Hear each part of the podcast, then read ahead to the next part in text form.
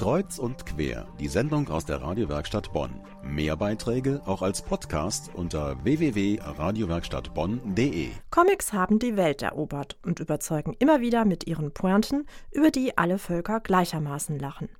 In der Kunst- und Ausstellungshalle Bonn läuft derzeit die Ausstellung mit dem Titel Comics, Mangas, Graphic Novels. Und meine Kollegin Irene Groß hat die Ausstellung besucht. Diese Ausstellung besteht aus sechs Teilen. So, es fängt an in den USA und dann geht es weiter mit den Comic-Heften. DC, Marvel, Superman, Batman kennen Sie natürlich alle. Dann haben wir einen ganzen Raum Europa. Danach Mangas aus Japan und dann gibt es noch Independent und zum Schluss Graphic Novels. Jakomintie Brinkmann führt durch die umfangreichste Ausstellung zur Geschichte des Bildmassenmediums in Deutschland. Comics, Mangas, Graphic Novels. Die Ausstellung ist mit rund 300 Exponaten ausgestattet aus den USA, Europa und Japan. Gleich zu Beginn der Ausstellung ist das Yellow Kid zu sehen. Durch die Virtual Reality Brille versetzt man sich in die Mitte des Geschehens. Der Hauptfigur ist ein Kind gekleidet in einem gelbes Nachthemd.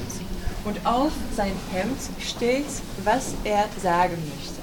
Er kommentiert das, was um ihn herum passiert. Er hat keine Haare, er ist kaum. Er ist der Einzige hier, der Blickkontakt macht. Es ist am Anfang eher noch so wie ein Wimmelbild. Da passiert unglaublich viel gleichzeitig. Es gibt noch keine Sprechblasen, wie wir das eigentlich ähm, später immer sehen.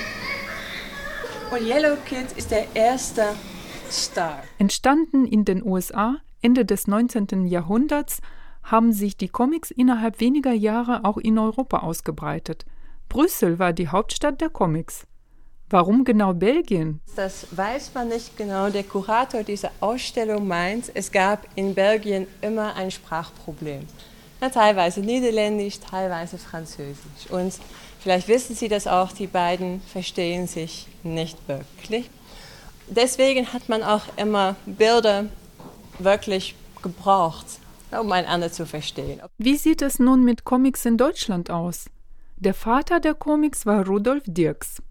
Er ist mit Katzenjammerkids berühmt geworden. Diese Katzenjammerkids sehen sehr ähnlich aus wie Max und Moritz. Die Geschichten sind sehr, sehr ähnlich. War aber auch ein Riesenerfolg und auch Rudolf Dirks zusammen mit Richard Outcourt werden dann als die äh, Schöpfer des Comics. Ähnlich wie in Europa die Comics sind in Japan Mangas entstanden. Zunächst wandten sich Mangas an Kinder. Ende der 50er Jahre beginnen die jüngeren Zeichner dann allerdings mit grafischen Darstellungen für Erwachsene, erzählt Jakomintje Brinkmann. Mangas sind einfach Hefte. Die sind unglaublich beliebt geworden in den letzten Jahrzehnten, auch in Europa. Das ist nur ein kurzer Ausblick über die Ausstellung.